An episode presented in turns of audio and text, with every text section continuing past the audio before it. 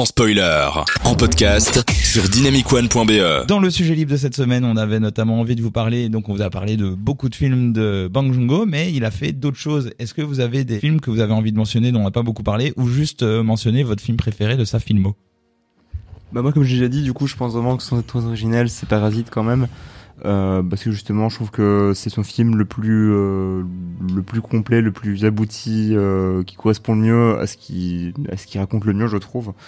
Donc, j'ai hâte de voir s'il va continuer à, faire malgré son grand succès des films plus restreints, plus peu, plus intimistes. Ouais, bah, en fait, c'est aussi des films qu'on a beaucoup parlé, mais il a, il a pas tant de films que ça, donc on, on, on en parle souvent. Moi, c'est toujours le premier film que j'ai lu, qui est Snowpiercer, et qui pour moi est juste incroyable de, de maîtrise. Je l'ai revu récemment, et euh, je trouve qu'il est toujours aussi bien. Chaque scène à sa place, la tension est magnifiquement euh, gérée, et, euh, et on a toujours des acteurs aussi euh, très très très bons euh, que, que j'apprécie beaucoup. Mhm. Voilà. Par exemple, pour parler de la scène dans le train avec euh, les, la, la bataille du pont Yakairina. Ouais. C'est un moment très fort du film où, où il, sait, il montre que c'est un réalisateur qui sait filmer le drame, mais également euh, des scènes d'action euh, de, de haute qualité. C'est ça. Moi, je vais vous parler de Tokyo, qui est un triptyque euh, qui est Que sorti n'ai pas vu. en 2008, 2009, je veux pas dire n'importe quoi. En tout cas, euh, il y a une bonne dizaine d'années, qui a été co-réalisé par Michel Gondry, Léo Carax et Bang c'est-à-dire aucun japonais et pour parler de la ville de Tokyo. C'est ça qui est rigolo. La société japonaise. C'est ouais, c'est ça. Et c'est en gros les trois films se passent dans Tokyo de, de, de trois points de vue extrêmement différents. Euh, le premier euh, raconte l'histoire d'une femme qui essaie de trouver un job et un logement dans Tokyo alors qu'elle vient d'arriver et qu'elle squatte chez des amis à elle.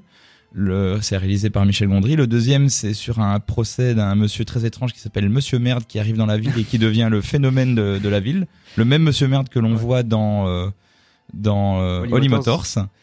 Et enfin, le, la partie de Bang Joon-ho qui s'appelle Shaking Tokyo et qui est sur l'histoire d'un homme qui décide de rester enfermé toute sa vie chez lui et qui n'ose plus en sortir jusqu'au moment où il tombe amoureux d'une fille qui lui livre une de ses pizzas. Oui, qui est un phénomène assez, euh, assez répandu au- Ouais. euh, au Japon. Les Ouais. Ikikimoru, Ouais. un truc comme C'est ça. Ouais. Euh, et, du coup, il tombe amoureux de la fille juste en voyant la main de la fille sur lequel il y avait un détail intéressant et sur lequel elle, il commence à, fantasmer sur elle comme ça et puis il décide de se dire est-ce que je sors, est-ce que je ne sors pas et c'est toute un- une réflexion. Et je dois dire hein, que le triptyque est déjà hyper intéressant si vous avez un intérêt pour ces trois réalisateurs là mais là il y a deux choses qui font que j'aime beaucoup euh, la partie de Bang Joon-ho déjà c'était la première fois que je voyais une œuvre de Bang Joon-ho donc ça a été direct dans la figure. Ça m'a ça m'a fait un truc où me dire ah oui ce gars il a une maîtrise totale de son art. Hmm. euh, et qui plus est il y a un effet crescendo dans le film c'est que je trouve que le moins bon pour moi c'est celui de, de Gondry même s'il est très bien. Je trouve le, le début du film complètement euh, t'es complètement pris dedans avec cette fille qui arrive sous la pluie à Tokyo et qui squatte chez une de ses amies il est magnifique mais euh, quand tu vois le suivant de Léo Carax c'était encore plus waouh et quand tu vois celui de Bong Joon-ho t'es en mode feu d'artifice j'ai été bien préparé en voyant celui de Bong Joon-ho à cet endroit là des trois films et surtout quand c'est la première fois que tu découvres euh, ce réalisateur. Donc euh, moi je ne vous encourage que à le voir pour euh, encore avoir euh, surtout que quand tu as vu les longs métrages, il y en a pas tant que ça. Ben en fait, il y a euh, quasi autant de courts métrages qui existent de lui et donc c'est des petits bonbons en plus à déguster en fait quand tu as envie d'en savoir plus sur lui. Sachant que moi j'ai dégusté d'abord un petit moment avant de voir les, les gros plats de résistance. Et donc, euh, encore une fois, je l'ai pas vu, mais c'est aussi un huis clos. Oui, d'une Ah, certaine voilà. manière.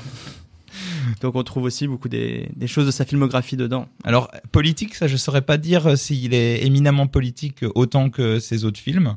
Peut-être, mais alors je c'est pas le premier truc qui me reste en tête, euh, ou peut-être j'avais pas la même sensibilité à l'époque, mais ça, ça, ça, ça, ça parle pas spécialement de classe sociale, quoique, hein, en montrant ces gens reclus. C'est un phénomène social assez particulier au Japon, effectivement. Ouais. Euh, ces gens qui restent enfermés dans, dans leur chambre euh, toute l'année, qui sortent vraiment littéralement jamais de leur chambre. Et qui est une euh, réaction à la, à la tension et aux, aux, aux- enfin, aux attentes qu'on a dans, dans la société japonaise. Aussi, c'est aussi cette réaction, en fait. De, de devoir briller en société, et Ouais, du coup on ça. préfère pas s'intégrer à la société. Ouais. Donc voilà, Trop de pression sociale. Ouais. Shaking Tokyo dans le triptyque Tokyo, je vous le recommande.